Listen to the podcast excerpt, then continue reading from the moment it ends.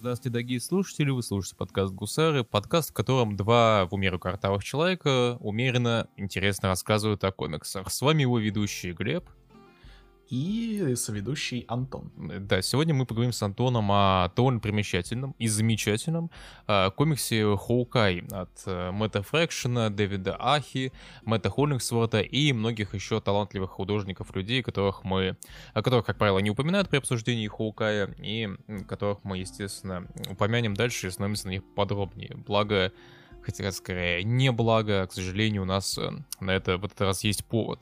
А почему вообще выбрали Хоукая, Антон, скажи мне? Потому что Хоукай — это довольно важная институция в мире комиксов. Или, если говорить проще, это очень важная, я бы даже сказал, определяющая работа для комиксов, не только Marvel, но и большой двойки в целом, которая собой ознаменовала ну, своего рода большой творческий вектор направления, по которому комиксы, ну, например, тех же Marvel, старались идти э, вот хотя бы первую половину десятых с попеременным успехом, но Хоукай настолько сильно встряхнул э, комикс-индустрию и в целом комикс-критику, что даже многие снобы с э, подозрительным э, прищуром, э, глядящие на комиксы Marvel, как-то встрепенулись и обратили на него свои пристальные монокли. Ну, то есть, да, я вот хотел бы переформулировать то, что сказал. Хоукай, на мой взгляд, вот я когда обдумывал то, насколько он повлиял на индустрию, он, естественно, повлиял на индустрию, мне очень сложно было найти конкретно вот на каких авторов, на какие конкретные комиксы он повлиял. А, но при этом у него влияние было, я бы даже сказал, у него было влияние скорее в том, а, что он создал планку, что вот эпоха десятых годов, она знаменовалась тем, что, ребят, смотрите, в рамках мейнстримных супергеройских комиксов можно делать не только там эти блокбастеры по как накачанные мужики в костюмах махаются и, не знаю, ну, или взрывают какие-нибудь достопримечательности, вроде там, монумента Вашингтона и так далее и тому подобное. Кроме всего этого, в комиксах можно делать довольно сложно сочиненные, сложно структурированные и при этом остроумные штуки. Что, собственно, и сделал Хоукай. Что, в принципе, так или иначе встречалось и раньше в комикс-индустрии, просто Хоукай вывел это на новый уровень и по-хорошему переосмыслил. Не столько переосмыслил, он именно показал на практике, что так можно, что вот э, можно сделать, и это будет довольно популярная штука. Наверное, не самая популярная в издательстве, но это было так или иначе событие от общих похвал, наверное, все-таки перейдем к самому комиксу. В чем концепция Хоукая, о чем он вообще? Хоукай а, — это комикс, концепция которого а, укладывается в, в его описание, в его синопсисе, который э, имеется практически в каждом номере Хоукая. Хоукай — это комикс о том, как Клим... Э, Хоукай — это комикс о Клинте Бартоне и иногда Кейт Бишоп, Э, два Хукая, о лучниках, о двух самых талантливых лучниках вселенной Марвел, один из которых является участником Мстителей, и это комикс о том, что происходит в его жизни, когда он не мстительствует, собственно, вот а, за фасадом всех этих больших приключений с э, путешествиями во времени, взрывами, э, батлами с супермощными, суперэпичными злодеями, вот Клинт Бартон и вот люди вокруг него занимаются довольно базовыми, довольно приземленными вещами. И вот это вот свойство, вот стремление к приземленности этого комикса комикса, она, на мой взгляд, сделает его... А, это, на мой взгляд, очень важно а, с точки зрения его характеризации, как именно комикса Marvel, потому что, ну вот, э, в любой пасти про, там, что сделала Marvel Comics при Стэне исключительным на фоне того, как э, те же, например, DC или National Publication сделали э, свои супергеройские комиксы, вам практически в каждой, в каждой пасти скажут, что, ну вот, короче, супергерой, супергерои Стэна они, короче, были более реалистичные, более приземленные, вот, значит, простым человеческим проблемам проблемам, с, там, они жили в настоящих локациях, и вот это вот все. И Хоукай в этом плане, Клин Баттон, он живет в довольно такой простой локации, живет в многоквартирном доме, который, значит, постоянно докапывают злые э, русские мафиозники э, в адидасах, которые тут называются именно, по-моему, как, как они называются? Трекс, да, Трексью Дракула. А, Трексью Дракулас. Во многом они, кстати, да, имеют такие свойства именно вампиров, потому что, ну, они буквально-таки капиталисты, которые высасывают, короче, из бедных жителей, обитателей этого дома всех их, короче, ресурсы, повышают аренду, чтобы всех выселить, при этом у них есть проблемы с тем, чтобы зайти, собственно, в этот микро, мик, микроквартирный дом, потому что он как бы под защитой Хаукая в какой-то момент становится, он выкупает все здание, и таким образом он становится, короче, своего рода а, не то, что риэлтором это здание, но владельцем здания, где он живет. И, и из-за этого его всей жизни начинают э, путаться не только Кейт Бишоп и его друзья-мстители, но и вот и обитатели этого замечательного многоквартирного дома. Да, даже вот э, на, настолько Дракулы, причем эти чуваки, что у главаря этой русской банды Ивана, у него даже усы есть, что, на мой взгляд, отсылка вот на оригинальный образ Дракула, у которого, типа, ну, знаете, усы такие, вот, знаете, да, прикольные. На, на Влад Цепиша. Ну и вообще довольно остроумно, что большой конфликт э, этих э, Дракул в костюмах заключается именно в том, что они ну, просто не могут войти нормально в здание, потому что им постоянно мешают. То есть это, это очень прикольно перекликается с тем, что главным криптонитом у вампиров, по-хорошему говоря, является не чеснок, не солнечный свет, а именно невозможность войти в здание без приглашения. Что, ну, весьма-весьма остроумно. Есть такое. Еще и вот эта вот приземленность, вот это вот э, нахождение Бартона с, в многоквартирнике и его столкновение с простыми такими проблемами житейскими, оно, на мой взгляд, еще параллелится не только с такой традицией супергероевских Марвел, э, но и с э, еще одним популярным лучником, и, уже из другого издательства, из DC, собственно, «Зеленая стрела», 70-х годов от э, Анила и Адамса, она, ну, с самого первого номера, вот комикс, в котором фокусировались э, авторы на социальных проблемах, там же буквально первый номер, он посвящен тому, как они вот, э, э он и Зеленый фонарь, э, они, значит, э, решают проблему злого риэлтора, который э, за, завышает цены на жилье и не дает э, бедным жильцам нормально жить. Это, ну, на мой взгляд, вот в такие корни уходит комикс, что, в принципе, органично. И, и Фрэкшн в этом плане очень удачно подобрал вот именно сеттинг, и то, как вот э, в этом сеттинге персонаж в дальнейшем интерагирует с другими, и как он э, своего рода падает постоянно. То есть с самого начала первого номера нам показывают очень красивый кадр, где Бартон после какой-то битвы, или он просто случайно упал, это неважно, а он падает, и после этого несколько месяцев проводит в больничке, и вот с самого начала комикс показывает, о чем он будет в дальнейшем. Он будет о Клинте Баттоне, в общем-то, обычном чуваке, который делает, в общем-то, обычные вещи и сталкивается с обычными проблемами, и который, ну, у которого сложные отношения с людьми и с самим собой. Причем довольно важно то, что нам не показывают, что привело к э, падению Бартона из э, высотки во многом, потому что комикс э, очень э, прилежно следует своему основному теглайну о том, что это комикс о том, э, как Клинт Бартон живет и чем он дышит, когда он э, не участвует в операциях Мстителей. То есть люб, любая сцена, вот, в которой он, условно говоря, отправляется на работу, она либо подается в очень сжатом виде, либо она ну, как бы намеренно игнорирует основной экшен и уже переходит к его прямым последствиям есть, э, показывают заварушку, в которой э, Росомаха, Человек-паук и Хоукай э, сражаются против злодейской организации AIM, но не показывают саму заварушку, а показывают, как Клинтон... Клинтон, блядь, что?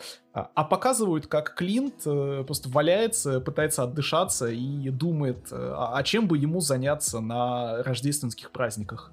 То есть это, на мой взгляд, очень мило и замечательно. Паттон, он большую часть комикса, на самом деле, проходит именно вот в этом многоквартирнике, просто общаясь с чуваками и вот э, интерагируя с людьми, э, что выводит комикс из разряда вот такой плюс-минус стандартной супергероики к, знаете, такой э, своего рода инди-драме, где, ну, большую часть номера, где большую часть номера и в целом произведения э, люди просто, что называется, говорят о своих чувствах и отношениях друг с другом, потому что, как водится, если, если это инди, то оно оно либо про депрессию, либо про сложные человеческие отношения, либо а, от рака смерти.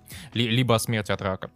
А, но, но, ну, но, кстати, первые номера, вот я сейчас э, упомянул, что первый номер, он э, хорошо идентифицирует э, то, чем является э, Хоукай в целом, на протяжении там дальнейших номеров, что так, но в целом первые номера, вот первые номеров 5, они, ну вот, знаешь, вот ты упоминал, что вот нам не показывают, скажем так, эпичные приключения Бартона, но вот первые пять номеров, там у него, в общем-то, происходят определенные моменты, такие плюс-минус интересные, где он там в Мадрипур сгонял, э, еще куда-то сгонял, куда-то его щит послал. И это, в общем-то, исходит из того, что изначально, ну, комикс планировался другой, если ты помнишь. Ну да, четвертый и пятый номера, э, как раз-таки первая э, арка из двух выпусков, Э, а Фрэкшн в свое время когда планировал комикс, он вот, твердо решил, что не будет делать арки, которые длятся дольше, чем два номера, что, наверное, забавно смотрится на фоне того, что все-таки у комикса э, есть э, сплошная такая сквозная сюжетная линия, что делает его, ну скажем так, одной большой мета-сквозной аркой, э, но тем не менее, да, но тут, тут же важно еще отметить, что это все еще приключения э, Клинта сольные и не являющиеся частью его, скажем так, э, работы с Мстителями. С другой стороны, можно сказать, что ну, э, это является частью его работы с Щитом, что тоже опосредованно связано с, мсти... с Мстителями, поэтому, ну, да. Я хотел вывести не на Мстители, а то, что, ну, изначально Фрэкшн-то планировал не по приземленного Хоукая делать комикс, а он планировал делать комикс по Хоукая, который являлся, ну, своего рода спецагентом вот, в свободное время от Мстителей, как, как они тоже Черная вдова, Наташа Романов, вот э, Хоукай тоже был делал такие около бандианские штуки, э, что по первым маркам как раз видно, где там в третьем номере была такая динамичная погоня, во втором номере они отправились там э, в, в Мадрипур, и там вот у них было такое представление небольшое, они там переодевались, а, даже вот в четвертом-пятом номере у Хоукая буквально вот задание, которое связано с его шпионской деятельностью, и, и вот чем дальше мы шли в этот лес, короче, тем больше Хоукай вот приобретал вот свое, скажем так, усредненное состояние состояние комикса про вот, а, то, то, то, как э, люди в квартире сидят, короче. И далее комикс, он все вот более-более отходил от всех этих плюс-минус эпичных приключений Хаукая и именно вот концентрировался на более приземленных проблемах, связанных вот с этой квартирой, с тем, что его хочет э, стырить русская мафия, на его отношениях с Кейт, его бывшими женами и актуальными э, партнерами, и вот это вот все, и в целом на вот э, неком саморазрушении э, Бартона. Но несмотря на это, давай вот вернемся к первому номеру. Первый номер, он хорош в плане того, что он показывает э, ту структуру, по которой Faction будет писать в дальнейшем Хоукая, именно это вот нелинейное повествование, где, в принципе, одни и те же события, они могут повторяться и приобретать разный контекст в зависимости от того, с какой перспективы нам их показали. Это, ну, в дальнейшем мы можем это гораздо нагляднее иллюстрировать на моменте, когда от Бартона уходит Кейт Бишоп, собственно, его напарница и гораздо более харизматичная часть дуэта Хоукаев, а, но вот даже в первом номере мы видим, что у нас сначала идет линия а, Бартона, который упал с крыши, и то, как он выздоравливает постепенно после этого. И параллельно с этим у нас идет линия того, что он пытается собаку спасти, и параллельно с этим он еще какой-то странный символ находит, и вот эта вот вся а, каша из... И вот эта вот вся каша, очень хорошо структурированная каша, она вот э, придает Э, и вот эта вот структура вся, она очень, на самом деле, мудрено сделана и придает вот именно динамики комиксу. И вообще э, динамика и ритм, и вот э, сейчас страшные слова будут, джекстопозиции формализм, который мы в дальнейшем поясним, это то, чем как раз Хоукай Фрэкшн Ахи характеризуется и что вот дает ему такое вот звание одного из вот своего рода величайших комиксов той эпохи. Тут еще неважно будет отметить Э, вот какой интересный момент э, относительно структуры комикса. Зайду немножечко издалека. А, обычно, обычно, вот э, находясь на своем нынешнем, скажем так, отрезке читательского опыта, я читаю комиксы в основном в сборниках. Ну, во-первых, потому что это удобно, а, это не только э экономно сразу вот э, и, и, иметь сборни сборники там целых комиксов, целых ранов, э, в которых мог, мог, может быть включена еще и какая-нибудь лимитированная серия, типа, важная для понимания, и ее еще обязательно вот вставят в плане последовательности именно там, где она и должна быть, вот в плане периода публикации и так далее. А, и Хоукая, э, собственно, я... Не-не, сейчас, сейчас, сейчас, сейчас, вот, перед этим.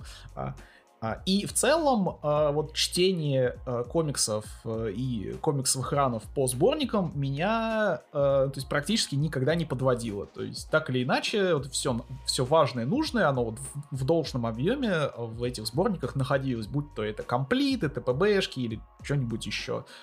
А, но вот Хоукай это один из тех немногих комиксов, который а, готов обломать читателю зубы в этом плане, потому что а, вот ты э, как бы, очень интересную аналогию упомянул относительно каши.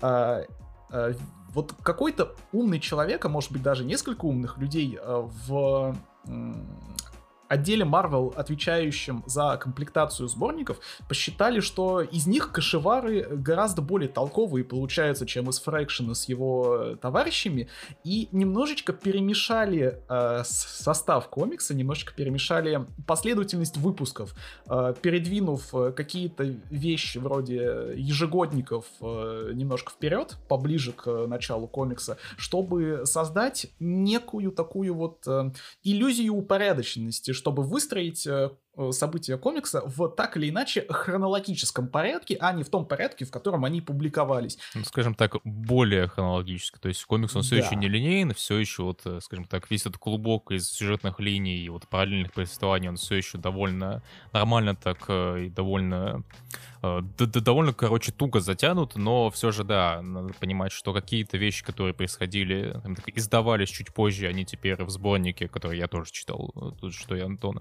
они находятся по хронологии чтения чуть раньше, какие-то вещи чуть позже. А, в какой-то момент, спойлер-спойлер, Кейт Бишоп уходит от Хоукая, у нее своего рода своя линия намечается, которую рисует отдельный художник уже. А, вот, например, в третьем томе в сборнике «Девушка из Лос-Анджелеса», так, там, как я понял, вот э, вся арка вот, э, Кейт Бишоп, она в целом там утрамбована, но при этом, когда комикс выходил, собственно, в сингловом формате, а, там номера чередовались, то есть один номер у нас был а, номер Клинта, следующий номер номер Кейт и так далее, вот они чередовались, это было во многом сделано потому, что вот основной художник серии Дэвид Ахо, он не очень быстро рисовал, и, скажем так, даже с учетом того, что он, там, по сути дела, один номер два месяца, ему все еще времени было мало.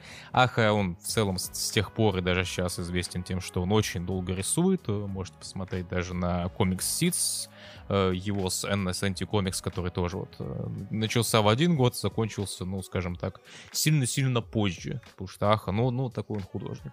А, да, даже Хоукай, да, он выходил, он начал находить в 2012 году, а закончил только к 2015, потому что, ну, вот э, последние номера очень-очень сильно задерживались.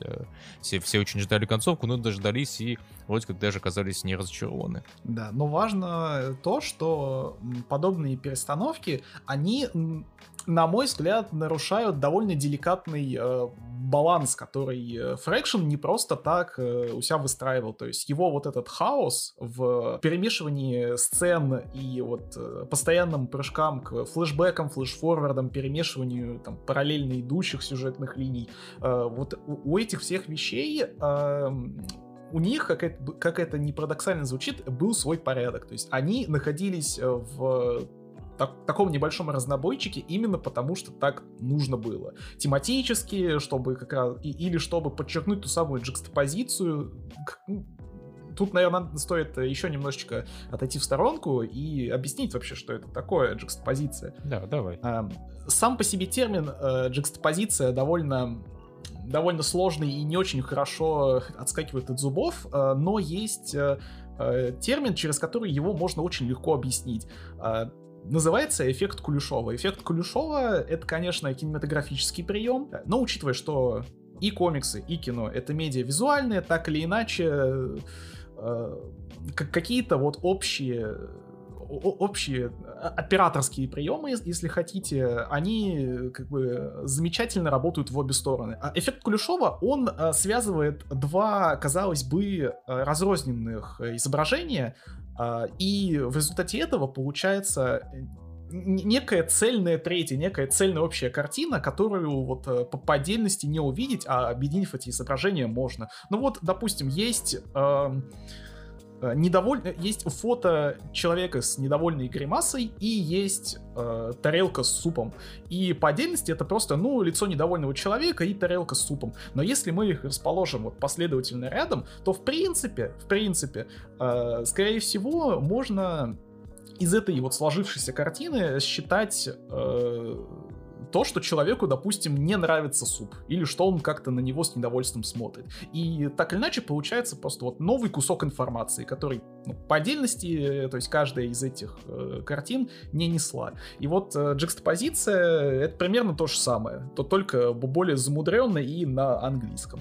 И вот э, подобные подобная последовательность в арте и в рисунке э, комикса вот Хоукай, он процентов на 90 состоит из мастерского использования этого приема. Ну да, чтобы все-таки перевести на язык комиксов, так или иначе, ну вот представим, короче, вот у нас первая панель э, Э, значит, человек сказал нет, а в следующей панели другой человек сказал да, условно говоря. И это все происходит, скажем так, рядом. А по отдельности это два разных изображения, но если мы их поставим рядом, то нам уже вот создается некий эффект того, что они как бы друг с другом говорят и в чем-то не соглашаются. Ну, такой абстрактный пример, это не пример из комикса, но что вы поняли. То есть э, все комиксы так или иначе, ну, большинство комиксов так или иначе, оно работает за счет джекстопозиции, за счет последовательности кадров и того, как эта последовательность работает. И того, как э, эти последовательности выстраиваются выстраиваются вот какому значит, расстоянии друг от друга и как это влияет а, на повествование, то, как вот, собственно, вот это вот искусство а, передвижения читательского взгляда, читательского внимания по странице, которое он может, собственно, в любом порядке, это, он, он тут, собственно, сам во власти, этот, этот самый читатель, но вот, значит, у художников и сценаристов есть вот возможность как-то этот взгляд направлять, в чем, собственно, в какой-то степени состоит искусство комикс. Так вот, и зачем нам этот термин нужен в рамках Хоукая, Антон? А, так вот, э, джекстопозиция, она ведь работает не только на таком вот микроуровне э, двух рядом стоящих панелей, но и на а, уровне, допустим, отдельно рядом находящихся друг с дружкой выпусков, потому что вот то, то же самое... А, потому что та же самая вот в, нахлест идущая история Хоукая Клинта и Хоукая, и Хоукая Кейт, они Э, во многом создают э, такой вот э, как, минимум неплохой контрастный душ между довольно депрессивным э, Клинтом, который э, мучается со своей жизнью, и Кейт, которая мучается тоже со своей жизнью, но при этом э, э, гораздо проще к этому относится и, в общем, ищет, ищет способ э, сделать ее лучше. То есть это вот э, отличный, например, момент, э, который показывает контраст между двумя персонажами. Вот насколько разными могут быть два Хоукая, при том, что Э, ну, род деятельности так или иначе у них вот э, один и тот же, и это, ну, типа, похожие, но разные персонажи. Комикс в целом, он э, во многом хорошо работает, когда показывает э, вот, контраст между Кейт и Бартоном за счет многих элементов, в том числе за счет цвета. То есть во многих сценах можно увидеть, что Бартон, ну, даже вот когда у них отдельные такие две сюжетные ветки происходят, разделяются, э, вот линия Бартона, она в целом покрашена Мэттом Холлингсвортом более в такие депрессивные, более приглушенные цвета. И все-таки часть Кейт Бишоп, она в более яркие цвета покрашена. И вот можно в целом отметить, даже когда они вместе, даже когда, они находятся на разных панелях, а, линия Бартона, как правило, она вот выражена, она выдержана в фиолетовых цветах, потому что, ну, Хоукай у него как бы цвет фиолетовый, в целом он такой, а, вечно такое меланхоличное, депрессивное состояние. А у Кейт часто вот а, тоже, тоже присутствует фиолетовый, но фиолетовый, который при этом контрастирует с таким тоже приглушенно-желтым. Э, то есть в целом вот, вот в момент, когда они, расстаются, впервые э, в комиксе нам показывают, когда э, впервые, когда нам в комиксе показывают, что там Бартон остается в этой квартире, а Кейт уходит, вот Э, кадр с Бартоном, он оформлен в фиолетовые оттенки, а вот э, кадр с э, Бишоп оформлен в желтый. И в целом даже вот в его сольных приключениях они... И, и вот говоря о джекстопозиции и о форме, сам Мэтт, сам Мэтт Холлингсворт, колорист этого комикса, он отмечал то, что он при создании комикса вот пытался выдержать свой арт, свой, свои цвета в максимальном минимализме. Вот в целом даже вот перейдем когда к разговору о рисунке, минимализм — это очень хорошая вещь. Э, формализм — это очень такой тоже важный аспект Хоукая, э, который вот как раз в калринге выделяется тем, что э, это можно в дополнительных материалах почитать и увидеть в подробностях, потому что у Холлингсворта, вот он, почему один из таких плюс-минус уникальных колористов в большой двойке и в целом в комиксах, потому что вот как он описывал свой метод, э, его покрашенные страницы можно иногда так воспринимать как отдельное произведение даже без лайна. А, и это, э, это не столь важно по отношению к Хоукаю, важно то, что когда он красил Хоукаю, он, испо- он пытался использовать как можно меньше разных цветов. А, поэтому вот э, в зависимости от сцены конкретный цвет он может принимать разные значения. Условно говоря, он сам приводит этот э, пример в Бэкметере, а, то вот один цвет в рамках одной сцены, в рамках одной части комикса, условно говоря, светло-коричневый цвет, он может означать цвет кожи персонажа, а в другой сцене он может использоваться, например, для неба, или для машины, или для еще чего-то. То есть именно такая минималистичная вот color palette, вот именно палитра цветов довольно минималистичная, с которой при этом Алекс Уорд мастерски играется, когда вот плавно переходит от одного а когда плавно переходит от одной сцены к другую, так что мы вот эту смену цветов, то, что комикс, он, в общем, там местами монохромный довольно часто, мы это очень редко замечаем, как читатели. По крайней мере, я, когда читал на это, очень редко обращал внимание. Но, но при этом всем очень важно отметить, что тема минимализма, визуального минимализма, она очень четко пронизывает этот комикс, и, что самое замечательное, не теряется даже при смене художников, потому что над Хоукаем работал э, не только Аха с э, Холлингсвордом, но и Хавьер Пулида и в том числе Франческо Франковилла. Э, последний сам себя красил, и у последнего минимализм тоже заключается в том, что он старается использовать как можно меньше цветов. Франковилла пользуется довольно обширной палитрой оранжевого цвета, но в рамках э, Хоукая он делает это не просто намеренно, но и довольно умно. Для примера, э, в двух выпусках э, Франковиллы который он рисует, э, он рассказывает, э, соответственно, историю Ориджина одного из главных антагонистов всего рано и историю Ориджина протагониста Клинта. И он через цвета, ну, там, понятное дело, не только цвета работают, но учитывая, что Франковилла и художник, и раскрасчик, он объединяет истории этих двух персонажей, делает их параллельными не только через схож, схожее отображение травмирующего момента, который предопределил их жизни, но при этом всем окрасив эти самые две разные сцены в э, одинаковые оттенки там, оранжевого или красного. То есть в этом плане Хоукай это ода практичному минимализму, который э, насыщает историю довольно э, лаконичными и спартанскими методами. Вот, э, к слову, о Франковеле, у него же в целом такой, знаешь, такой арт более палповый. Именно вот такой, знаешь, более такой бульварный, более такой, э, при всей своей приглушенности цветов, он такой мрачный, кислотный. Я бы даже сказал, что вот он когда использует, например, он когда делает такие нуарные сцены, у него же часто, ну вот говоришь, он использует в основном фиолетовые, фу, какие фиолетовые, оранжевые цвета. У него же часто оранжевый, там, и светло-желтый он подчеркивается за счет э, темно-синего, такого тускло-синего, или вот э, в сценах конкретно с Бартоном, естественно, он использует фиолетовые цвета, особенно вот в сцене, когда он наедине с э, своим братом или еще что-то. Мне понравилась вот одна деталь, которую я, скорее всего, вчитывал, но не суть. Вот момент, когда родители Бартона, э, Бартонов разбиваются на машине, и там, короче, вот один кадр, как они разбились, который покрашен такие э, темно-синие цвета и э, осколки, в которых видны определенные детали, там, типа их лиц и так далее. Они окрашены в такие, такие красно-оранжевые тона, и в, до этого в красно-оранжевые тона для выделения э, окрашена вывеска ликероводочного, короче, магазина, куда э, брат э, Клинта, Барри, его же Барри зовут, да? Барни, кажется. А, ба Барни, да. Да, вот э, Барни, потому что э, в, которой идет Барни, потому что у Барни тут э, проблемы с алкоголем, как, в общем-то, и у Клинта порой нам указывают, что алкоголизм их отца, он не прошел бесследно для обоих братьев Бартонов и вот в целом их обсессия на насилие, которая им тоже была привита в семье, она вот тоже вот а, подчеркивает такую атмосферу упадничества, панических настроений и в целом такой депрессивности. То есть при всей, вот мы довольно долго обсуждаем этот комикс, и вот мы вот нахвалим за всю серьезно очень модой, но комикс на самом деле местами очень такой ироничный, очень э, самый ироничный и веселый на самом деле. То есть тут очень а, при всей своей умности, при всей своей сложной структурированности, Hawkeye это очень такой развлекательный комикс. То есть э, практически каждый диалог, он оканчивается, или вот э, на протяжении вообще всего диалога Фрэкшн может снабдить персонажа такими колкими фразами, такими задорными э, репликами, которые, ну, можно в течение всего дня цитировать. При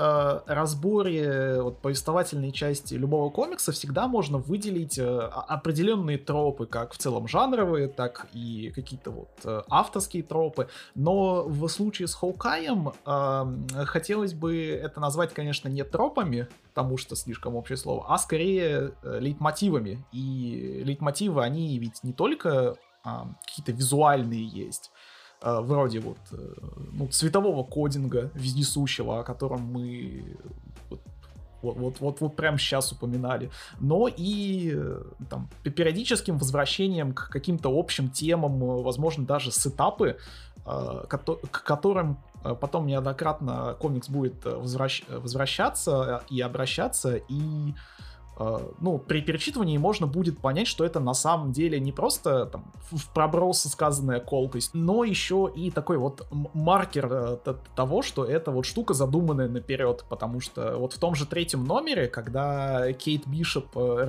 разбивает новую машину Клинта, она ведь очень емко как бы подмечает, что, ну, слушай, чувак, это прям как бы метафора на всю твою жизнь. И, ну, учитывая, что э, автомобильная авария это такой вот важный образующий момент в истории обоих братьев Бартонов. Ну, в общем-то, получается, да. И разбитая машина, ну и в целом машины, э, так или иначе, это вот э, своего рода тоже литмотив комикса. Есть отдельные номера, где литмотивы, они очень четко видны. Вот, в частности, в номере про Fun and Games, про вот, э, игры и кроссворды.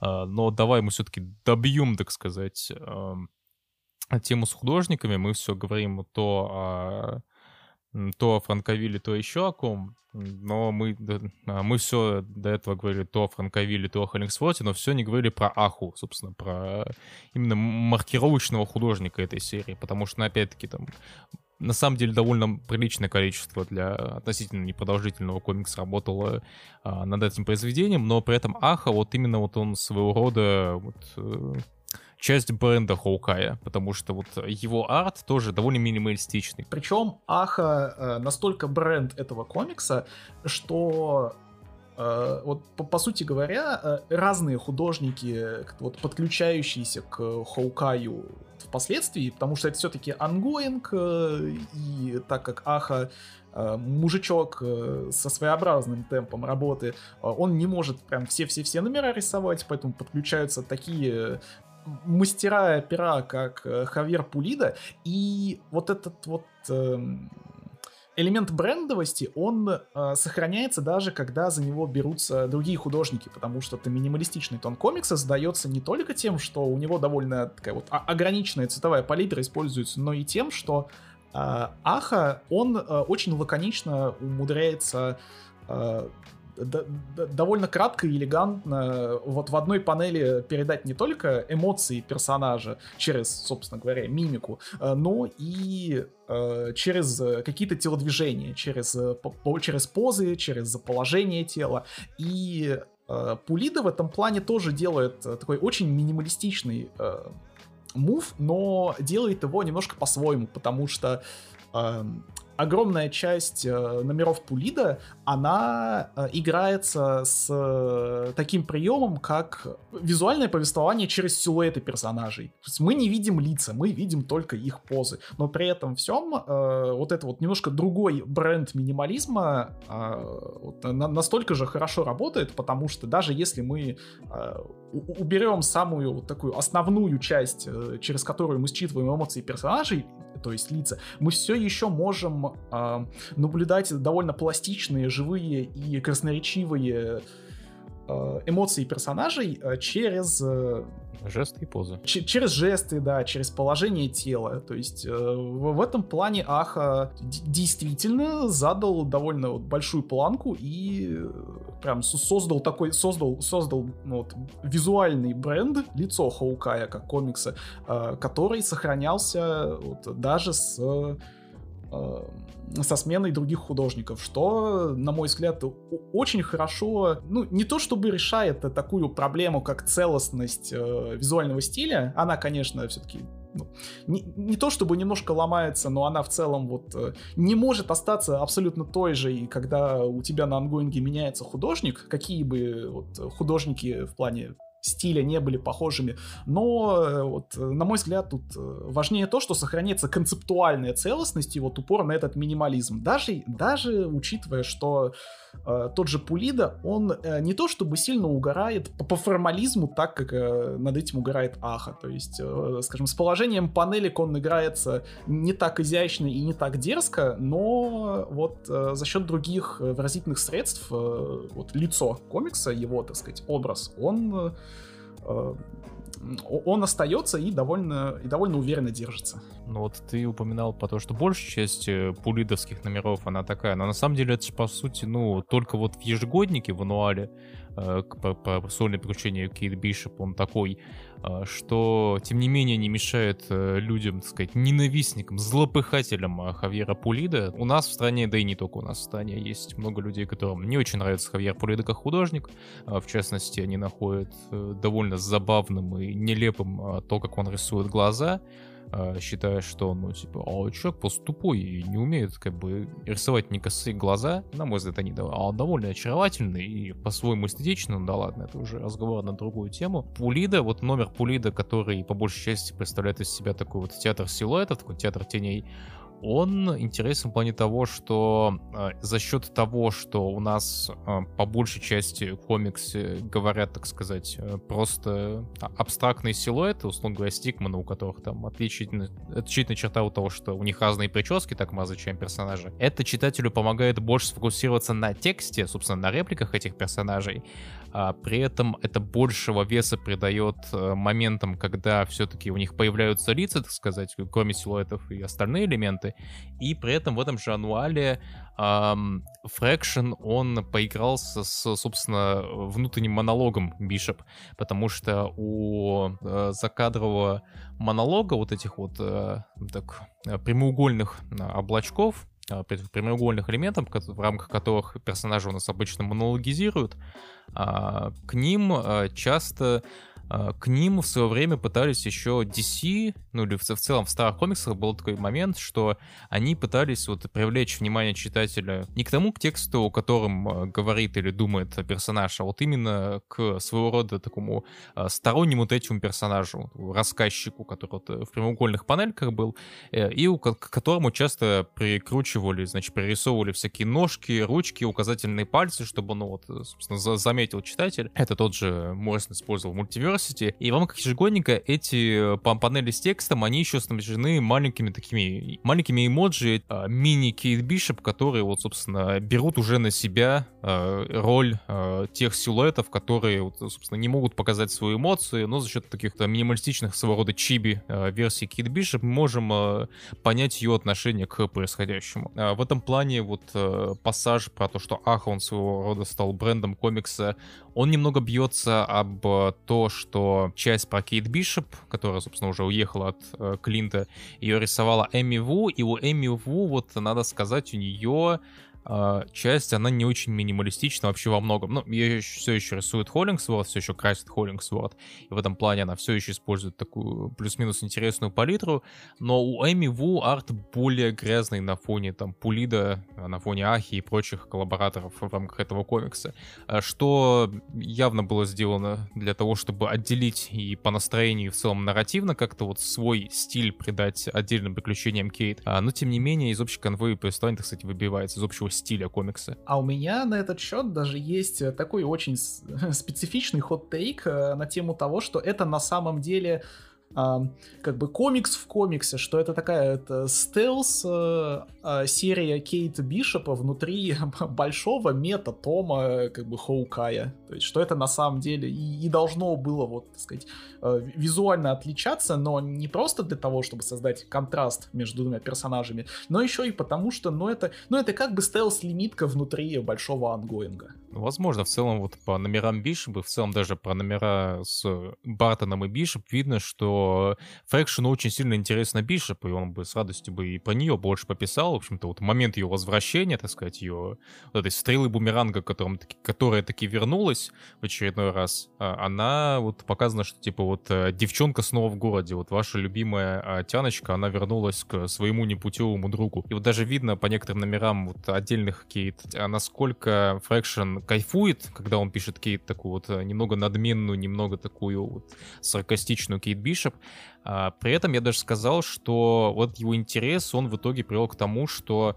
а, вот номера Кейт Бишоп, э, а, девушка из вот эта вот арка девушка из Лос-Анджелеса, это своего рода такой бета-тест, такая вот ранняя версия комикса Супермен Спелл Джимми Олсон, э, который отгремел в позапрошлом уже году, получается, которая, ну, его, которая была его коллаборация со Стивом Либером, тоже вот э, не менее интересным, не менее комедийным художником, который, который кстати, тоже был на Хоукай, Китая, который иногда так, работал совместно с Ахой, и, надо сказать, он довольно мастерски с ним работал, потому что вот, э, если вы найдете те номера, которые, где указан и Аха, и Либер, э, ну, скажем так, вам, вам будет довольно проблематично найти вот те моменты, которые рисовал Аха, а, и те моменты, которые рисовал Либер отдельно, настолько вот он органично под все это вот подстроился. Э, вот даже бренд юмора в части Бишепа, он, на мой взгляд, чем-то отличается от того, как вот э, шутят в дальнейшем в Hawkeye, в, в сольных приключениях Клинта, Потому что там, конечно, есть всякие нелепые ситуации, но вот э, именно вот это вот snarkness, вот это вот sassiness, вот эта вот, э, так, sass ность э, Кейт Бишоп по отношению к происходящему, это вот, на мой взгляд, то, э, как в дальнейшем, э, то, то, с каким настроем в дальнейшем э, писал Фрэкшн э, Олсона. Что вот это вот своего рода насмехательство, своего рода такое вот э, подмигивание читателю по поводу того, что, ну да, это тупой супергеройский комикс, скажем так, а, ну да, мы тоже как бы читали эти ваши тупые супергеройские комиксы и тоже шарим за всякие, и, за всякие jokes по типу вот момент момента с э, чемпионами, когда, значит, э, Кейт Бишоп отвлекает двух санитаров, говорят, что посмотрите, Айсмен, Черная вдова, э, призрачный гонщик, кто там еще в чемпионах изначальных был, Геркулес. Геракл. Да, Геркулес, типа, они все в одном месте, в одной команде, что за бред? И это, ну, вот именно отсылка на то, что вот чемпионы, вот с первого состава чемпионов, не не те, которые молодые герои, а вот именно первые чемпионы, они, что называется, печально известны за то, что вот у них максимально рандомно напиканный какой-то состав, который в итоге не бился, и в итоге комикс закрылся. При этом даже вот на уровне какого-то вот подхода к юмору становится заметно, что в рамках э, вот этой истории у Кейт э, намного больше э, поп-культурных отсылок. То есть э, комикс и так в целом не не стеснялся как-то вот отсылаться к каким-то поп-культурным вещам, но вот ближе к финалу и в частности вот в, в части про э, лос-анджелесские приключения Кейт э, отсылками прям очень густо намазано и ну, не только супергеройскими, э, то есть в том числе вот тот же, тот же самый номер, в котором э, идет упомянутая тобой отсылка на значит, э, первый ростер чемпионов, э, Кейт э, можно сказать, почти рандомно, но очень уместно вспоминает самый первый фильм э, Джорджа Лукаса, T, да, THX 1131, кажется, он называется. Она начинает э, вот гораздо активнее сыпать отсылками попкультурными, э, и вот в целом вот тон комикса, он чуть больше становится таким конвенционально супергеройским. При этом все еще вот остроумным, подмигивающим, но немножечко другим на фоне вот рядышком выходящих номеров про Клинта. Ну, я бы даже не сказал супергеройским, он скорее такой детективный был. То есть у меня на самом деле вот первое, что щелкнуло с тем же Джимми Олсоном, что и Джимми Олсон детектив, и номера Кейт Бишопа такой детектив, потому что она буквально становится таким э, private eye, э, private eye, private investigator. Да, но тут еще надо учитывать, что Джимми Олсон, он вот в той же степени наследник э, Хоукая, э, скорее как э, вот всего комикса целиком, потому что вот эта вот структурная головоломка, когда у тебя Эм, как бы идут, когда тебе показывают э, события э, хаотично сменяющиеся вот, в, нахлест э, в плане в, в плане флешбэк, флешфорвард и так далее, это ну, типа это же не просто вот вещь, которая была обкатана исключительно в рамках э, вот маленького сольного сегмента Кейт Бишоп это в целом вот большой маркер Хаукая. Ну, давай тогда вернемся, собственно, к сюжету и тому, как это все вместе работает. Вот, на мой взгляд, вот будет удачным решением взять за контрольную точку вот момент, когда э, Кейт уходит от э, Бартона, и в частности момент, когда мы это впервые видим, мы видим это впервые через глаза пицца пицца пса, который в самом первом номере был спасен Хоукаем от э, злых русских гангстеров, э, и от лица которого мы, собственно, видим события 11 номера. Мы, на самом деле, там мы знакомимся впервые с а, Барни, которого мы тогда еще не пропалили как Барни. А, но так или иначе, это вот первый номер. А, мы еще вот вернемся к теме несловесного повествования, скажем так. Но вот э, первой ласточкой тому, что происходит в девятнадцатом номере, в номере, когда нам показывают мир с, с перспективы э, оглохшего э, Клинта, э, первая ласточка — это одиннадцатый номер от лица Пицца Дога, который, естественно, собакой, который речь людей по большей части не понимает, за исключением каких-то отдельных очень громко сказанных слов, и он видит э, мир как вот э, набор конкретных локаций, набор конкретных образов, которые у него выстраиваются в ассоциативный ряд, и которые нам видны такими тоже эмоджи слэш иконками, что вот э, тоже от, отличный эксперимент. Вот, к, к слову, мы обещали раскрыть тему формализма, давай я раскрою тему формализма.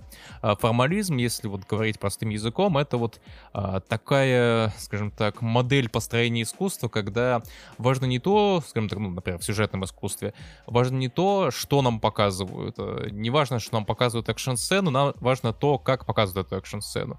Условно говоря, вот есть у нас сцена, где персонаж ест суп казалось бы, довольно тривиальная э, вещь, зачем ее нам вообще показывать. Но ценность этой сцены не в том, что персонаж есть суп, или что в этой сцене, не знаю, раскрывается его характер, через то, как он ест суп, а вот именно то, как красиво э, художник, сценарист вот в, в этом вот э, симбиозе, в этом таком симулякре, то, как они э, очень хорошо срежиссированно показывают то, как персонаж ест суп. Условно говоря, опять-таки, абстрактный пример в Хоукай. Не переживайте, в Хоукай никто суп не ест. Что там ели, кстати? По-моему, там Хоукай постоянно кофе пил только. Да, он кофе хлестал. Да, и, и скорее всего, как потому что э, Бартон в этой истории довольно депрессивный мальчишка. Они еще первую, там, первую четверть комикса довольно активно э, хлестали шашлычки. Шашлычки, да. Не, гриль. Ну, гриль. А, ну, хотя да, на гриль же можно не только шашлыки, там какие-то сосиски приготовить, ну да. И вот одиннадцатый номер, вот как пример формализма, э, неважно, что именно видит Пицца Дог, э, важно то, как нам это показывают. Нам показывают это вот с перспективы собаки, показывая это нам без слов, по большей части, показывая нам это через вот э, набор абстрактных образов. Что вот и что является экспериментом с формой, что меня, как правило, в комиксах очень сильно привлекает. А, вам что сказать про 11 номер, Антон? А я хочу сказать, что формализм это, конечно, замечательно, но когда он э, находится в таком очень плотном и плодотворном симбиозе с содержательной частью комикса, получается вообще замечательно. То есть вообще очень супер круто. И 11 выпуск э, это действительно очень супер круто, э, потому что он очень, очень четко следует одному из важных лейтмотивов самого комикса. А, потому что в этом номере, как ты уже сказал, нам а, презентуют э, Барни Бишопа, а, но нам при этом его презентуют как? Нам не проговаривают, что он брат Клинта, но в этом выпуске эта информация содержится, потому что вот у, у, этого, у этой собаки, которая мыслит образами и в том числе Э, воспринимает информацию еще и носом. А комикс это отражает так, что когда пес э, ловит э, вот, запах Барни, он у него вот в этой ассоциативной цепочке всплывает Клинт то есть, казалось бы, почему так? А вот э, Пипес, он не понимает еще, вот почему эти два человека вроде бы очень похожи и как-то связаны, но, но просто понимает, что они как-то связаны. И это вот очень неплохо еще, э, сказать, проецируется на читателя, который тоже вот э, может через это подспудно как-то вот предположить, то есть, что что-то здесь не так, что-то здесь, ну, на- наверное, должно быть. И это что-то действительно должно быть. То есть, э, я это говорю о том, что э, вот этот пример формализма, он важен, он хорош не только потому, что это там какие-то обыденные вещи, рассказанные очень красивыми методами, но еще тем, что это имеет отношение непосредственно к повествованию. И в том числе это очень э, хорошо, последовательно и в целом вот цельно, что, наверное, мой лейтмотив относительно а рассуждение нового комикса очень цельно скрепляет э, вот, нарративные приемы Фрэкшена. То есть, как я уже говорил, вот в начале, там, в начале комикса, в третьем выпуске упоминается, что разбитая машина — это метафора для жизни Клинта, и это потом так или иначе находит свой отклик. Да, и это находит свой отклик. А, так и тут. Э, это вещь, которая вот вбрасывается, и, возможно, читатель не понимает, что она, означ... она означает, но она вброшена не просто так. Она вброшена не просто потому, что это красиво, но потому, что это еще и значение имеет. А, соглашусь, только я, на самом деле, когда вот читал этот номер, э, ну, как так, я перечитывал Хоукая к этому подкасту, именно я его не впервые читал, но вот я вот этот момент с э, первым появлением Бани его расчел, я его считал так, что ну это просто какой-то мужик, который похож был на Хоукая, потому что там был буквально Хоукай, но просто вот покрашенный в чуть другие цвета. Я думал, это просто какой-то ну рандомный бомж, которого э, Пиццадок случайно принял за Бартона. Но вот и когда все оказалось. На самом деле мне... Но, но это, кстати, еще и вполне неплохо. Вот, опять же, что мне нравится, вот эта множественность трактовок и возможность, как сказать, повчитывать самостоятельно какие-то штуки. В этом плане это же, в принципе, типа, не исключительно, а ну, дополнительным слоем может просто обозначать так сказать, метафору на то, что Клинт э, вот э, со своей личной жизни э, вот, продолжает немножко опускаться. То есть это в целом можно счесть как метафору на то, что Клинт идет по деструктивной дорожке своего жизни, раз вот его собака, его пес э, путает э, как вот э, немытого грязного бомжа с Клинтом. То есть это вот, вот это вот очень хорошо, и комикс очень часто оперирует на этом уровне, что мне очень доставило. Да, я вот хотел как раз упомянуть, что мне скорее запомнился момент, когда нам впервые показывают, что одна из жительниц этого дома, вот какая-то вот бабушка, которую мы, я не помню, вот до этого ее вообще видели, нет, но так или иначе мы, нам впервые показывают, что внутри вот этого комьюнити жильцов есть какая-то крыса, что вот нам, типа, что, что там есть какая-то вот э, гнида, тварь, папка, которая работает на вот этих вот, э, э, на вот этих вот э, Дракул в Абибасах. Причем там э, в первом ее появлении фокус на ее ожерелье, э, в виде, по-моему, УЗИ, который я не понял, почему именно он важен. Я думал, что там за НРА, поэтому она плохая, но оказалось, что в итоге, возможно, до этого показывали, но я только под конец заметил, что у главного, так сказать, лидера Дракул, у Ивана, у, нее, у него тоже, собственно, вот это вот ожерелье.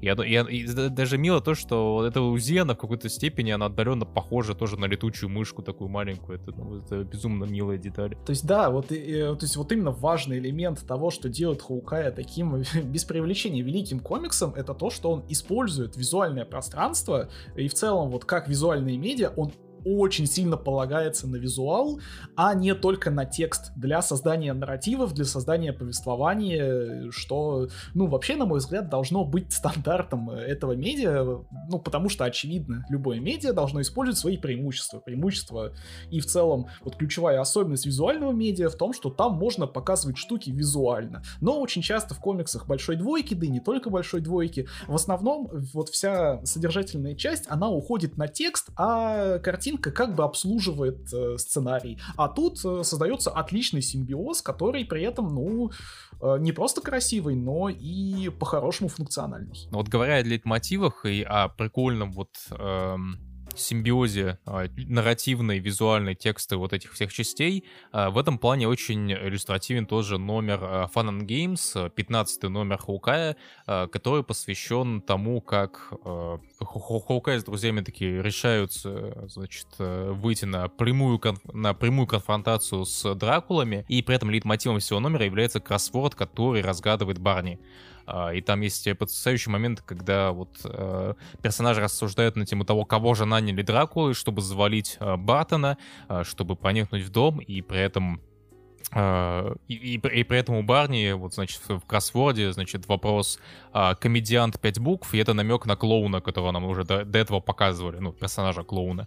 Uh, и в, в моменте, когда нам вот в uh, клоуна показывали, что он чувствует себя пустым, что он буквально, он почему такой психоманьяк, потому что он пустой внутри, uh, и при этом вот пустой, как пустая клетка в кроссворде. И, вот, и, и финальный номер, который, вот, и, и финальная страница, где клоун и Бартон и Бартона Клинта, и Бартона Барни покалечил, и они лежат на полу, который как вот а, шахматная доска Это, то есть тоже как клеточки в кроссворде, это вот безумно формалистский прием, но при этом очень хорошая постановка в комиксе. А ты еще при этом обрати внимание, что грим, который этот клоун наносит на себя, он исключительно черно-белый, как раз вот под цвет кроссворда. Ну, он, потому что он и французский клоун грустно, он же у него же как капля вот эта вот э, слезинка.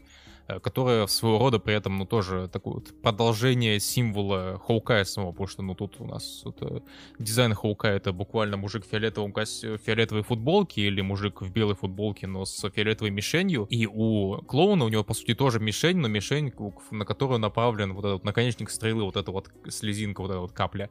И да, и, и при этом же комикс буквально кончается тем, что главгерой, что называется, делает булзай, попадает э, стрелой вот в эту самую самую вот центральную точку на мишени. То есть вот, вот настолько плотно переплетены вот эти формалистские приемы в этом комиксе, пронизывая его ну, на всех уровнях. То есть, да, вот опять-таки, казалось бы, Аха ушел и можно расслабиться, но нет, даже вот в э, номере с Пулида, который мы уже упоминали, вот ежегодник, там вот у нас, окей, персонажи силуэты, а вот в монологе у нас отдельные персонажи, вот Чи Чиби.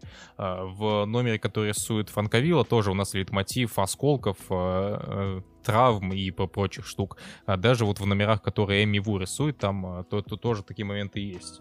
И давай тогда вот э, не будем гнидами и упомянем еще вот э, двух художников. Во-первых, э, еще двух художников, которые внесли важный вклад в Хоукая. Это художник 17 номера и леттерер всей серии Криса Леополус. Вы, возможно, видели этого художника, если вы читали комиксы про Франклина Ричардса. А, которые задавались в журнале «Зажигай с нами» и в целом, вот, скажем так, в комьюнити а, русских геков плюс-минус известны, потому что это а, в целом такой художник в нулевых, балующийся тем, что он про Франклина рисовал истории по типу, скажем так, визуально похожие на стрипы про Кальвина и Хопса, и, в общем-то, в 17 номер комикса он посвящен тому, как Хоукай во сне видит своего рода мультик, который тоже оформлен как такой около Кальвина и Хопсовский э, такой визуал, но с более мультяшными животными, и который, естественно, такой является аллегорией на э, поведение Хоукая в течение серии, и в целом вот поведение Хоукая как человека, потому что там вот есть э, главный герой собачка, который постоянно говорит, типа, не надо мне помогать, я все сам, я все сам, я все сам, что является аллегорией на то, как он Э, ну, собственно, Клинт а, на протяжении серии отталкивает людей от себя. Что, что ему не стесняются остальные персонажи серии раз за разом напоминать и тыкать его, значит, морды в его, в его штаны, скажем так. И что самое важное, опять же, возвращаясь к лейтмотивам и э, повествовательным приемам, а, этот выпуск вот этот выпуск, э, он был в сборнике передвинут сильно раньше, из-за этого, как я уже говорил, немножечко поломалась э, вот эта вот э, джекстопозийная структура, потому что вот этот 17 выпуск, вот конкретно этот элемент, он идет буквально перед там, номером может быть, может быть там еще через один номер, а, о том, как Клинт все-таки осознает, что как бы вот э, командная работа это все-таки важно, и то, что он вечно от себя отталкивает людей, э, которые искренне хотят ему помочь, он не сможет, потому что долго так он не протянет и не сможет защитить то, что ему собственно говоря, дорого и важно. А вот передвинув этот комикс на, на сильно пораньше, э, это, конечно, создало так, более понятную, более такую вот хронологически последовательную Э, история в этом комиксе, потому что, опять же, как, уже не, раз упоминалось, Хоукай э, очень любит, э, скажем так, рассказывать свою историю в разнобой, но вот у этой хаотичности есть упорядоченность, и вот, вот пример того, насколько это все, вот, казалось бы, хаотично расположено, но упорядочено. К слову об упорядоченности, вот возвращаемся к рубрике «Глеб и теории заговора», и, значит, люди в нескольких скобочках. Вот э, номер, после которого его в сборнике поставили, вот 17 номер, э, он поставлен в рамках сборника после шестого номера, серия пошла хронологически, то есть вот в шестом номере он пытается починить DVD, и там начальная страница, она оформлена как такой вот именно там э, в рамках Гаттера, то есть там есть панели, где персонажи говорят, и вот, значит рядом с ними вот, вот схема описания того, как вот э, через что, что, что к чему надо подключать, чтобы подключить DVD-плеер к телевизору. Э, тоже отличная страница. А, вот, э, это шестой номер, а семнадцатый номер, он от конца находится тоже в пяти, значит, номерах до э, окей, объясню нормальными. Вот а, Хоукай номер 6, он а, относ... он от а, начала комикса, от первого номера, стоит на, ровно на таком же стоит ровно на таком же расстоянии, как 17 номер находится от э, финала от, от финала Хоукая. То есть небольшая такая зеркальность. Ага. Это, то есть, да, вот возвращаемся к рубрике. Глеб э, любит искать э, симметрию и параллельность. Вот. Э, к слову, симметрии и параллельности и о двух элементах в рамках одного целого э, поговорим про вот, э, последнего художника в рамках этого подкаста, последнего упомянутого нами художника, который работал над Хоукаем. Седьмой номер, вот говоря о том, что Хоукай — это Э, персонаж в этот раз э, чем-то инспирирован зеленой стрелой, вот персонаж, который э, сталкивается, так сказать, с более приземленными, более насущными для обычного человека проблемами. В седьмом номере Хоукай помогал своему другу-соседу справиться помочь его отцу справиться с последствиями и, собственно, с самим ураганом Сэнди. В принципе, реальный ураган, который действительно прошел по Америке, от которого пострадало много количества людей. Доходы Фрэкшена с седьмого номера а, пошли в Красный Крест на помощь людям, пострадавшим в этом урагане. И что также занятно относительно седьмого номера, что в этот раз его рисовали два художника. Его рисовал Стив Либер, собственно, часть про Грилса, про соседа Хоукая, с которым Клин тусил, и отдельная часть посвящена Кейт Бишоп, которая на момент, э, значит, вот этого всего ада а, находилась в Джерси. И часть Кейт Бишоп нарисовал художник по имени Джесси Хэм, а, художник, который, а, пока мы готовились к этому подкасту, пока мы перенаворачивали Хоукая, умер от э, сгустка крови в легком. У него не очень много работ, у него не очень много комиксов, которые он нарисовал, не очень много вариантов обложек даже, которые он нарисовал. Э, но при этом его смерть для многих людей в индустрии была очень большой потерей.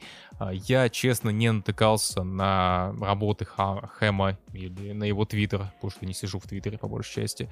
Э, я, я на него не натыкался, но вот э, от своих знакомых я видел, что он хоть и не был популярен, он был популярен среди художников, то есть это был такой художник для художников, artist artist. А, при этом у него был отдельный твиттер аккаунт э, Ham Tips, где он раздавал всякие интересные советы а, для остальных комиксистов по то, как программным обеспечением пользоваться, про то, как вот э, какие-то трюки в том, как комиксы делаются. То есть э, человек, судя по всему, истощал в рамках своего онлайн нахождения ну, позитив, с безумным энтузиазмом рассказывал о комиксах, как они делаются, как они работают и для э, многих людей это была действительно большая потеря. А, если вам интересно посмотреть на его работы, на то, какие советы он давал, то в описании к подкасту будут э, ссылки на его страницу в Твиттере, собственно, на его основную страницу, где он по большей части э, постил рисунки, и на страницу с советами для комиксистов.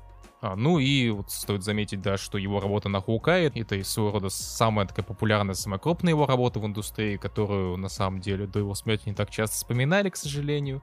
А, но тем не менее, вот э, хоть как-то вы можете соприкоснуться э, при желании с тем, как он рисовал и что он из себя представлял как художник. А, при этом э, вот относительно контента самого комикса и вот, обеих его частей, а, надо отметить, что это же тоже часть большого лейтмотива, который вот приводит к вот, тоже такой почти что завершающей мысли комикса о том, что все-таки э, найти свое комьюнити и как бы э, э, работать с ним сообща на какое-то вот условное всеобщее благо, э, это все-таки э, это все-таки зашибись, это все-таки хорошо, потому что вот в этом, в этом выпуске конкретно Клинт э, получше узнает э, некоторых своих соседей, э, и в том числе это помогает немножечко вот так э, заземлить их отношения и вот э, получше подготовиться к трагичному повороту судьбы вот буквально уже там через э, пару последующих номеров.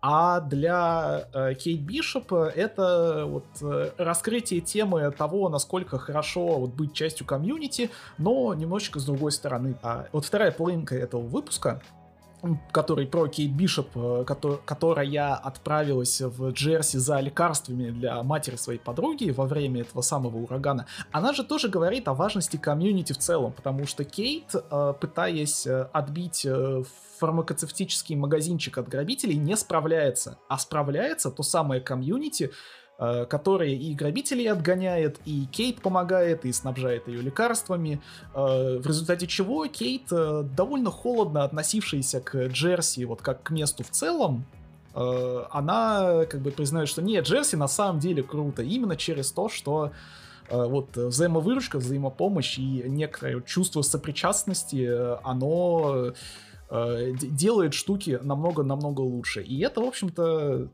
ну, мысль, которой э, Хоукай э, так или иначе подводит к завершению своего рана. А, вот я пока слушал твой монолог, я понял вот одну еще вещь, вот возвращаясь к нашей любимой джекстопозиции, по сути, джекстопозиция, она видна вот в целом то, что у нас вот э, в комиксе два главных героя. То есть и Ку-комикс, он, по сути, вот э, даже кончается не тем, что а, Хоукай, значит, примиряется с э, всеми там своими друзьями или там объединяется со всеми обитателями дома, чтобы победить Дракул. Что -то тоже происходит, но вот важно то, что под конец, вот финальная сцена комикса, когда и, и, Кейт, и Клинт, они вот оба стреляют в одну и ту же мишень, это это вот э, приводит э, к вот их уравнению, к их вот э, к приведению вот этих двух персонажей к балансу в своих отношениях. То есть именно это является такой вот логической концовкой, то, что они помирились, то, что они вот вновь способны вот а, органично существовать как вот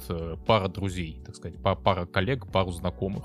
А, то есть именно вот два элемента, вот и Кейт, и Кейт, и Клинт, они вот именно вот в Э, своем симбиозе вот э, органично существуют. Ну, такая джекстопозиция именно персонажей.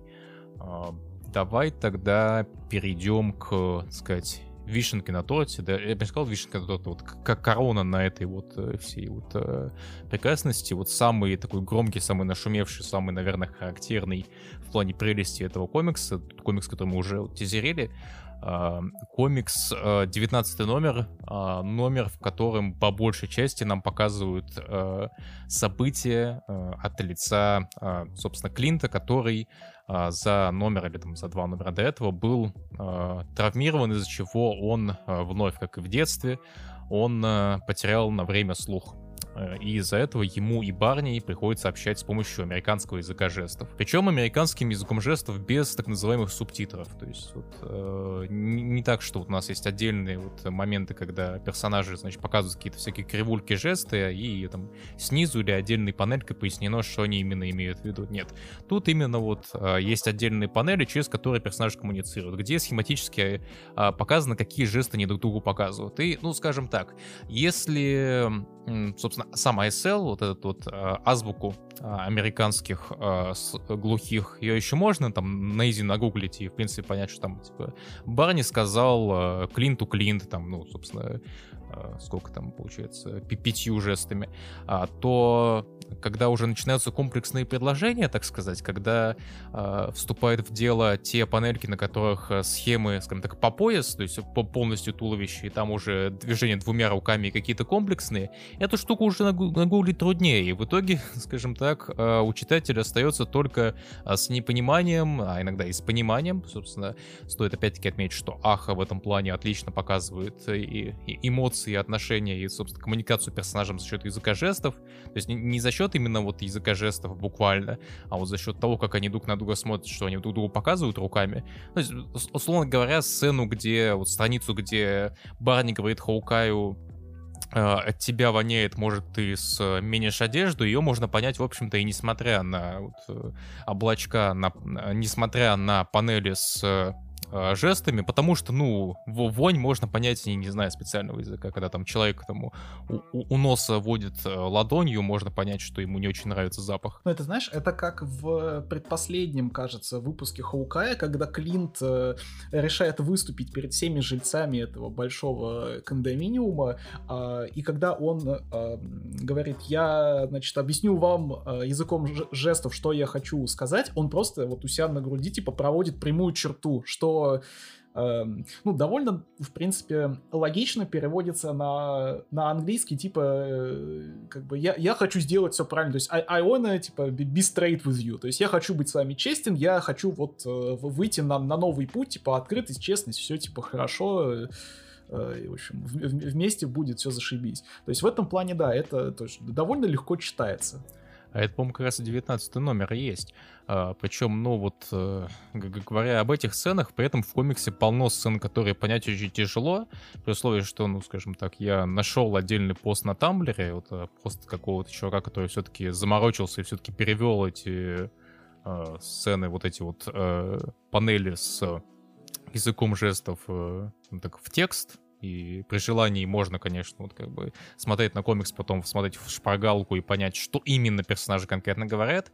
А, но все же вот э, именно интересный experience состоит в том, чтобы показать а, именно вот э, мир с перспективы глухих людей, с перспективы людей, которым, ну, скажем так, очень часто непонятно, что вокруг них происходит. И вот этот комикс, он таким, казалось бы, простым, казалось бы, довольно очевидным, но при этом мастерски сделанным приемом, он показывает вот мир с перспективы таких людей. В общем-то, даже можно найти в интернете пасту одной девочки, в общем да, мы, мы ее можем в описании тоже прикрепить, пост девочка, которая глухая и которая, вот, значит, наслышана была об этом номере, и в итоге ее счастью не было предела, когда она его прочла, потому что и она такая читала, такая, да, да, да, вот этот вот а, bubble с э, без текста, пустой bubble, вот это именно, именно то, как, как я а, воспринимаю диалоги, это то, как именно, именно воспринимать диалоги, когда люди ко мне не повернуты, я не могу как бы считать все на а, значит, не могу считать все по губам. И да, да, и по губам нельзя считать как бы, ну, все настолько буквально, все настолько точно, то есть это всегда какая-то помеха, там, какие-то 60, если не 30 процентов э, почитанного, что тоже в тексте отмечено, что тоже вот очень хорошо. Э, просто вот мне, когда я читал этот момент, я ведь вспомнил, что очень много в целом такого вот художественного фикшена,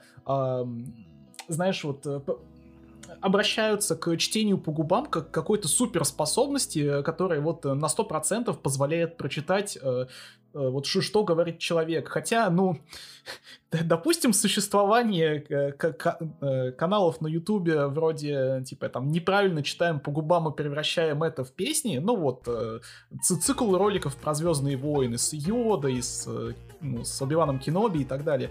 Это что же, ну вот, как раз отличный пример того, как ну, в, вроде бы по губам э, как бы слова с, э, значит, э, визуалом сходятся идеально, но при этом текст вот абсолютно состоит из какого-то там бреда в духе там чайки-чайки, чайки налетели, угнали у меня палку, а с липсинком это идеально сходится. То есть, да, это то есть, такой прием, который э, ну, то есть, в целом, считается какой-то вот условностью, такой гипертрофированной, а Хоукай э, его немножко приспускает на землю и говорит, что нет, нет, ребятки, это так не работает, давайте сейчас мы вам расскажем, как на самом деле жизнь устроена. Э, это потрясающе. Во-первых, еще хочу отметить, что это опять-таки не что-то прям кардинально новое в рамках серии, потому что, ну, до этого было очень много моментов, в основном комедийных, когда э, Хоукая вырубили, а потом он что-то услышал. Даже, по-моему, в первом номере можно, можно понять, что Хоукай какие-то вещи просто не понял, что ему сказали, типа, something suffering, э, something slavic, типа, что-то на славянском или русском или польском, э, что, что-то очень злое и непонятное, но что мне не понравилось. То есть какие-то отдельные фразы, которые, ну, типа, нам передают их смысл, но не э, то, что именно сказали, потому что Хаука этого сам не услышал. Да, но просто тут это именно что вот очень систематически и прям последовательно формализировано в э, визуальных приемах. Ну и не только визуальных. То есть это вот все-таки просто э, вещь, которая, знаешь, на порядок качественнее выполнена, чем э, знаешь, забивание баблов э, такими ироничными, что что-то, что-то, что-то непонятное. Во-вторых, э, что опять-таки отмечала вот э, девушка в том посте, из этого не делают адскую драму. Вот э, что вот очень часто тем же вот э, людям с э, disabilities не нравится, когда вот именно какое-то оглушение или ослепление, даже временно у персонажей, это все, ебать, драма, это все очень, очень должно на серьезных вещах все происходить. Все, короче, это такая трагедия, такая потеря. Ну, это, конечно, тяжело, и нам это показывают не через то, что персонаж вздыхает, не через то, что персонаж вот он хнычет о том, как ему тяжко. Нет, нам это показывают, ну, буквально на уровне повествования, что типа, ну вот смотри, вот как бы ты, ты читаешь комиксы и не понимаешь, примерно так вот мир воспринимают люди с э, данной особенностью здоровья, как бы. Well, shit happens, короче. И поэтому там нет такого, знаешь, вот именно надменного, вот истошного драматизации. Э, при условии, что, ну, типа, буквально в какой-то момент, э, ну, ну, мы уже упоминали, что он вот, Барни говорит э, Клинтону, помойся, от тебя воняет, типа, в какой-то момент э, Барни говорит Клинтону, дурак ты, как бы, а, а, оглох, но не онемел. И Бартон начинает говорить, как бы. То есть это... То есть стоит понимать, как бы, опять напомнить, что вот при всех наших вот э, восхвалениях комиксов о том, насколько это такая сложная структура, насколько это вот такая великая, важная работа, это при этом очень комикс развлекательный. Это, это очень важно, на мой взгляд, отметить, потому что, ну вот, короче, когда мы описываем, что типа вот, а когда я описываю, что типа вот, это не просто супергероика, это супергероика приземленная, это супергероика, в которой нет супергероики, где важны чувства персонажей, где важны диалоги персонажей, где... Да, что это супергеройский, как бы, Улис Джойса. Да, да, что это супергеройский, как бы, такой инди-фильм про серьезные психологические драмы. А это при этом всем, опять-таки, повторюсь, очень легкое чтиво, очень развлекательное чтиво, опять-таки, особенно в первых номерах, где там погони, короче, экшен, где очень классные постановки кадров, а, где где очаровательные персонажи. Пиццадок очаровательный персонаж, Грилс очаровательный персонаж. А Кейт просто мякот. Практически каждую ее фразу это какая-то очень колка, очень остроумная э, заявление, э, какой-то очень, какая-то очень колка, очень остроумная реплика, особенно по отношению к Бартону. Ну вот опять-таки про вот э, аллегорию твоей личной жизни и в целом твоей жизни, Бартон. Э, это, это, очень веселое, очень развлекательное произведение. То есть при всей своей хитроскроенности, при всей своей вот сложности, которую даже, вот, наверное, мы в течение подкаста не полностью можем обуздать. А, при этом всем это очень интересный и очень развлекательный комикс, очень интересный. А, то есть вот главное, вот как говорится, можно быть бесконечно гениальным, можно быть бесконечно, скажем так, а, сложно скроенным, но вот главное быть не скучным. И это у Хоукая, Фрэкшена, Ахи, Пулида, э, Хэма, э, Холлингсворта, э, Ву, Элиополуса Либера. и Либера получается отлично. И это, в принципе, хорошая линия, под которой можно э, провести черту и закончить подкаст о столь выдающемся комиксе. Соглашусь. Если мы, у вас, дорогие слушатели, все-таки вызвали интерес к прочтению, то вы, в принципе, можете и на русском этот комикс найти. Он есть и в Сканлайте, и Камильфо у нас его издавали и в Большом Харде Амнибусе, и в маленьких ТПБшечках. К сожалению, с, к сожалению, издавался он у нас довольно давно, и э, если с третьим, четвертым э, даже, может быть, вторым томом у вас э, не будет проблем в нахождении, то первый вы, скорее всего, вряд ли найдете.